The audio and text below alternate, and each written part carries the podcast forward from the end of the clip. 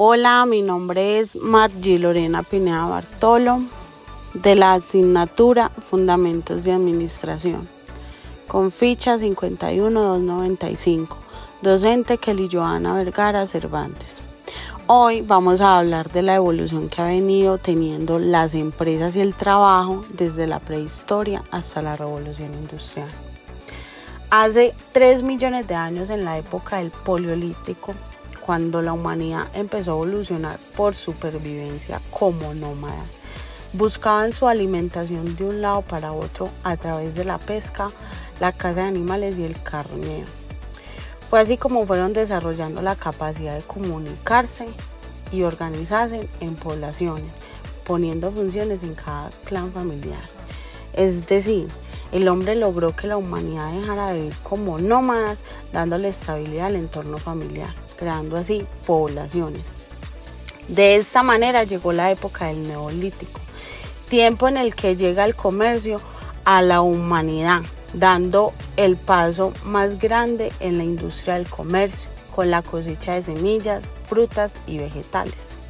De esta misma manera se abrió el comercio a la ganadería, fabricación de cerámica, madera, paja y entre otros.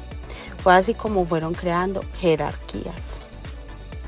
Luego llega la edad de los metales, tiempo en el que el hombre descubre el cobre junto con el oro y la plata. Con este aprendió a hacer vasijas y armas, expandiendo así mucho más el comercio y generando empleo a la humanidad. Llega eh, luego llega la edad antigua. En la edad antigua habían tres tipos de comercios. El primero estaba conformado por microempresas de tenderos y comerciantes de bajos recursos, sin ningún tipo de capital para expandir su negocio. El segundo eran comerciantes con muchos más recursos para comprar al por mayor y por ende eran mayoristas.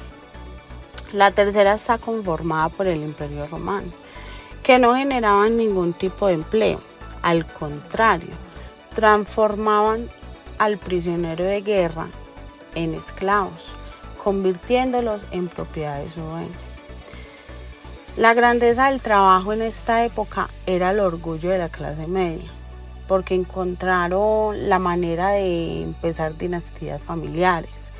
Es decir, los hijos de aquellos comerciantes nacen libres de ser esclavos. En conclusión a todo esto que acabo de decir, la edad antigua tenía grandes diferencias sociales, con ciertos privilegios y otros estratos sin ningún derecho.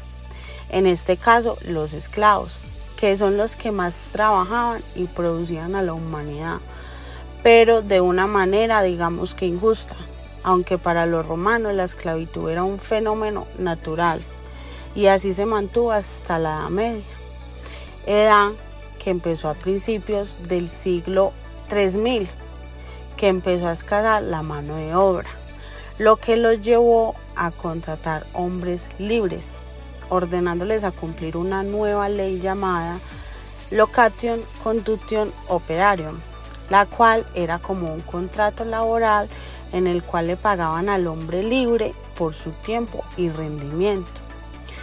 Tiempo después establecieron otra ley llamada Location Conduction Operaries. Esta consistía en la compra, venta o arrendamiento de suministro de, material. Todo esto nos lleva a que la humanidad da un paso al comercio dándole valor a todo aquello que fuera necesario para el mismo sustento. Por ejemplo, si un comerciante necesitaba una brocha, mesa o martillo o empleado, tenía que pagar por ello, enriqueciendo así más las jerarquías, jerarquías que eran formadas por los imperios romanos. Después de 297 años llega la edad moderna, tiempo en que la humanidad da un gran paso, desapareciendo el trabajo manual y dándole paso a la tecnología. Tiempo también en el que desaparece la esclavitud, dándole paso al salario. Las mujeres y los niños entran también en ese gremio, aunque hacían el mismo trabajo que los hombres, se les pagaba mucho menos. Y aunque las fábricas no daban abasto con los trabajadores, el trabajo era muy pesado y sin ninguna protección y horarios agotadores. Esto llevó a que la Revolución Rusa gestionaran el derecho laboral con el fin de acabar con el abuso al trabajador. Y a pesar de todo esto, el mundo empezó a desarrollar espíritu empresarial a lo largo de la historia. Por último, doy paso a la revolución industrial, donde el mundo entero da paso al comercio y formación de industrias y grandes empresas. Se descubrieron grandes inventos como la máquina de vapor, el desarrollo de barcos, ferrocarriles a vapor, la energía eléctrica, etc. Las primeras empresas en desarrollarse fue la industria textil, utilizando el algodón que servía para una cantidad de productos como la tela o productos artesanales, entre otros. Todo eso llevó a que se produjeran, produjeran grandes cambios sociales, ya que los burgueses eran mayores accionistas en esta industria, que produjo una gran necesidad de obreros para las fábricas y plantas de producción, cambiando así la economía y el comercio y extendiéndose cada vez más el crecimiento de las empresas a nivel mundial. Fue así como la humanidad evolucionó en esta industria, generando empleo y comercio a nivel mundial.